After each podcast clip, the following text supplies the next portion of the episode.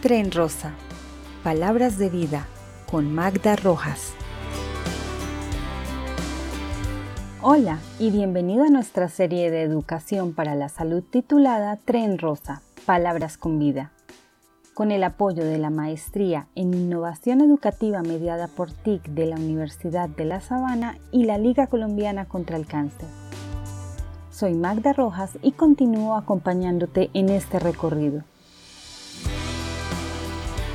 Este capítulo se titula Travesía del Carbón.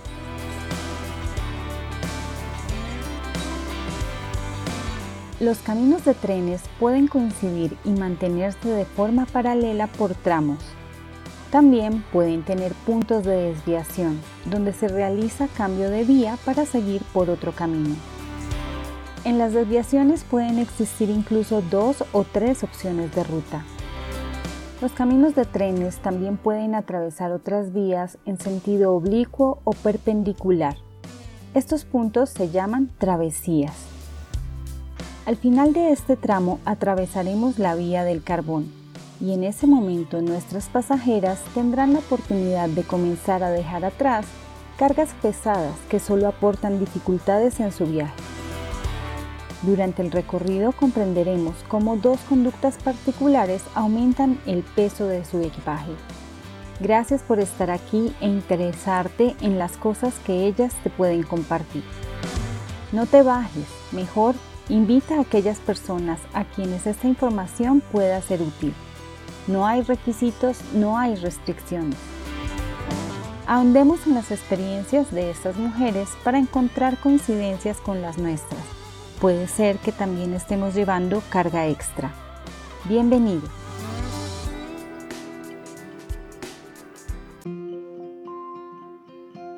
Nidia pensó que en cierta forma era como un sorteo y a ella le salió la balota roja. Bueno, pues ¿qué te puedo decir? Toda la vida piensas que no tienes buena suerte porque no te ganas ningún sorteo y cuando estás feliz y tranquila la vida te manda este premio. Te hace replantear todo lo que sabes, todo lo que piensas, todo lo que sientes, cómo lo sientes, lo que crees, lo que sueñas y con el paso del tiempo llegas a agradecer ese premio.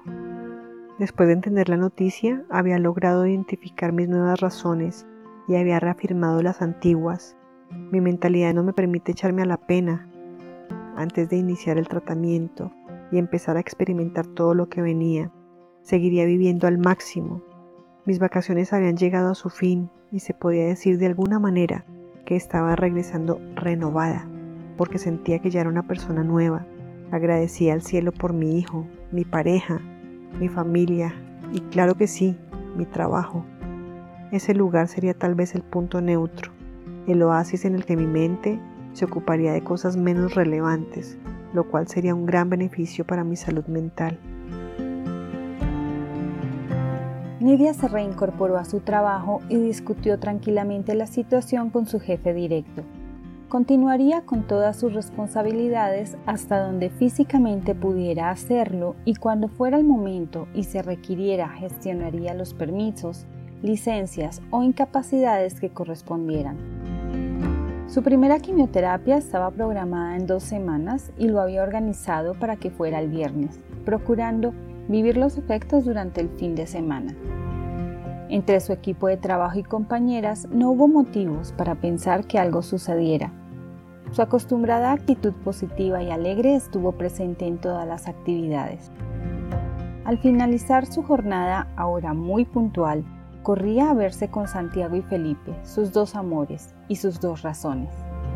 Entre juegos y actividades de esparcimiento, Santiago y Nidia aprovechaban para investigar cómo prepararse para iniciar bien su tratamiento. En Internet se encuentra todo tipo de información. La hay muy técnica y también extremadamente informal. Los videos con testimonios de sobrevivientes generalmente son inspiradores.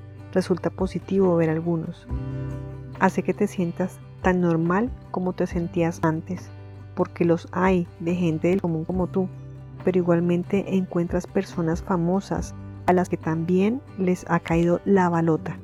Muchas mujeres se dedican después de haber sobrevivido a ser activistas en la lucha contra la enfermedad, una idea que no me disgustaba, pero para la cual no me encontraba preparada. Decidí filtrar los videos evitando todo aquello que me generaba ideas negativas o me infundiera sentimientos tristes, siendo muy respetuosa de todas aquellas que encuentran en las redes un medio de expresión. No me parecía adecuado para mí ver mujeres padeciendo los efectos de los medicamentos, con sus caras desdibujadas en la hospitalización después de una cirugía, llorando llenas de dolor o agónicas en sus casas. Preferí entonces consultar páginas de asociaciones contra el cáncer o de instituciones especializadas. Comenzó por suprimir todo lo que inicialmente consideraba poco benéfico para su tratamiento. En cuanto a información, como bien nos lo mencionó, se enfocó en fuentes oficiales. La primera serían sus médicos tratantes y el personal de salud donde tuviera su manejo. Luego de ello, solamente páginas que tuvieran algún respaldo científico. En cuanto a su alimentación, consideró prudente hacer una revisión de los alimentos que normalmente consumía. Podía ser que no fueran tan saludables, de entrada y sin mayor análisis eliminó paquetes, enlatados, condimentos, alimentos muy procesados y bebidas gasificadas. Luego realizó preparativos relacionados con el vestuario y calzado para asistir a sus citas, alternativas para mantener la comunicación con sus seres queridos, con quienes se organizó para el cuidado de Felipe en los días que la enfermedad la dejará off. Finalmente, se documentó sobre todos los canales de comunicación y rutas para gestión de temas administrativos con su aseguradora de salud. Santiago y yo coincidimos en que debía optimizar mis hábitos, aunque en general yo seguía rutinas saludables, si existían cosas no muy buenas que debiera identificar y suprimir. No recibí mayor asesoría por parte de la DPS y la medicina prepagada lo de siempre, un folleto con recomendaciones generales, pero nada que llenara las expectativas que yo tenía. Me dijeron que me contactaría alguien del programa de cáncer y, pues sí, lo hicieron, pero más para las autorizaciones, los pagos, decidir la clínica que elegiría entre las opciones que me ofrecían, pero alguien que te dijera ven y me dieran recomendaciones personalizadas, pues no. Aún así, pues tenía un directorio médico para ir buscando según yo fuera viendo mis necesidades. Entonces me acordé de la última conversación con el doctor. Nidia estaba aprovechando cada recurso a su alcance. Ese día hacía memoria de las cosas que le había recomendado su doctor. Repasó mentalmente sus factores asociados. Le había dejado claro que había cosas que ella no podía modificar y que ya la habían predispuesto como la edad actual, su edad en el primer parto y no haber lactado a su bebé. Y entonces se acordó de algo que el doctor le había mencionado como un factor de riesgo a intervenir. Él le había dicho que su índice de masa corporal estaba en un rango que se salía del adecuado y que por su salud en general valía la pena que tratara de acercarse a su peso ideal. ni el cáncer me quita lo bailado. Definitivamente que me digan gordita no me entra ni en chiste ni en consulta. Yo había saltado esa partecita de la conversación con un muy diplomático, sí señor, pero ahora que lo pensaba mejor, debía haber preguntado al respecto. Mi tarea sería averiguar sobre el dichoso índice de masa corporal y ver qué hacía para ponerlo en forma.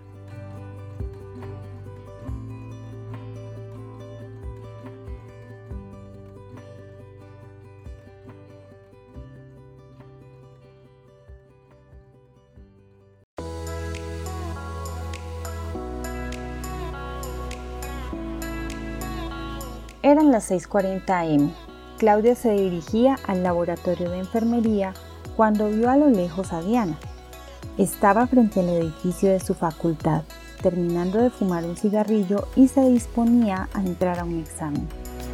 Se saludaron con un gesto a lo lejos y cada una continuó en lo suyo. Diana salió de examen y después de compartir con sus compañeros y discutir sobre las preguntas y respuestas, fue a la enfermería para saludar a Claudia. No se tardaría tanto porque debía ir hasta el centro de la ciudad para pedir autorizaciones en la EPS. No tenía idea de que fumaras. ¿Desde cuándo tienes ese hábito? Sí, pues normal, como la mayoría de la facultad. Aprendí como a los 19 cuando estaba en cuarto, ya sabes, sirve para casi todo, en las mañanas muy temprano como hoy. Ayuda con el frío y si además tiene la presión de un examen en los hombros, pues te tranquiliza. ¿En serio? Jamás lo imaginé. ¿Cómo puede ser tal cosa? Entonces, ¿puedes fumar dos al día si hace frío en la mañana y en la tarde? Sí, pero en realidad fumo tres o cuatro al día. Me ayuda con la digestión después de almorzar. Los grandes ojos de Claudia no abrían más. Estaba asombrada con los argumentos que planteaba para consumir cigarrillo. Pues bien, como lo pensó Diana en un principio, se había ganado una hermana mayor.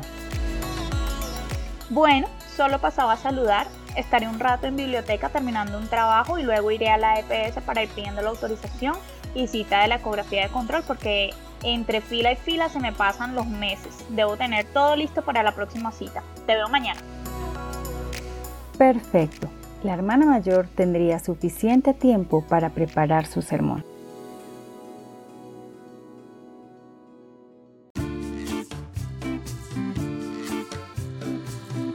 Al día siguiente y sin apuros llegó Diana, necesitaba ayuda para organizar su historia y sus órdenes médicas. Después de un breve saludo, revisar y ordenar documentos, Claudia abordó a Diana en un tono más o menos regañón. Listo, amiga. Ya organizamos todo. Quedó un paquete con tu historia y resultados de apoyos diagnósticos. En este folder están las órdenes de los laboratorios que debes tomarte y finalmente aquí los documentos que deberías haber radicado ayer en la EPS para las autorizaciones. Serio, Clau, yo no sé qué haría sin ti. Todos esos papeles se me vuelven un rollo. Y ayer fue imposible. Tuvieras la sala de espera. Yo creo que había al menos 100 personas esperando quién sabe desde qué hora. La gente gritaba y peleaba con las encargadas de las ventanillas y ellas como podían atendían. Yo creo que lo mejor será madrugar el lunes aprovechando que el examen es en la tarde. Aunque así como vi las cosas tendré que estar como a las 5 y media de la mañana. Pues amiga, lo que tengas que hacer, porque no puedes llegar sin la ecografía para el siguiente control. Pero sabes que hay cosas bien importantes para que vayas adelantando al mismo tiempo y de paso ayudándote. Una de ellas es dejar de fumar, porque definitivamente hay cosas que nadie va a hacer por ti. No, hombre, yo me esperaba así como los otros días, yo no sé, como unos consejitos, pero que va, me han zampado tremendo sermón. Que si no era consciente de mi riego, que si el cigarrillo lo uno, que si el trago lo otro, se quedó chiquitita para la hermana mayor. Y ajá, me sacó los artículos de revistas científicas y qué tal. Y pues sí, yo sabía que ella tenía razón, pero pues tampoco y finalmente no se sabía si tenía o no cáncer. La verdad yo no veía la necesidad de hacer así tan estrictos. Si el cigarrillo daba cáncer, pues ya está, yo ya lo podía tener.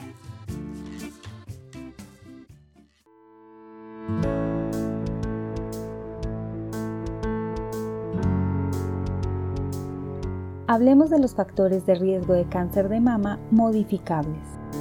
El tabaco. Es de conocimiento general que el humo del tabaco es un carcerígeno humano. Múltiples estudios han evidenciado que varias sustancias presentes en el humo, como el benzopireno, las aminas aromáticas y las nitrosaminas, se relacionan directamente con el desarrollo de células cancerígenas en la mama. Una investigación de factores de riesgo que se relacionan con el estilo de vida y la historia familiar indica que la exposición al hábito de fumar durante el periodo preparto o en el tiempo previo al que la mujer tenga su primer hijo a término parece tener más relevancia en el riesgo del cáncer de mama, sugiriendo que la sensibilidad de la mama femenina a los carcinógenos del tabaco se incrementa durante la adolescencia y en la edad adulta temprana. Diana es muy joven, y por factores sociales ha entrado al grupo de personas que se exponen directamente a los riesgos relacionados con el consumo del tabaco. Se encuentra a tiempo de intervenir este factor de riesgo abandonando su consumo. La persistencia en el hábito la mantendrá expuesta al desarrollo de la enfermedad y entorpecerá la efectividad en el tratamiento. Sin embargo, como lo menciona su amiga Claudia, nadie diferente a ella misma podrá remediar esta situación. ¿Descargará Diana este peso?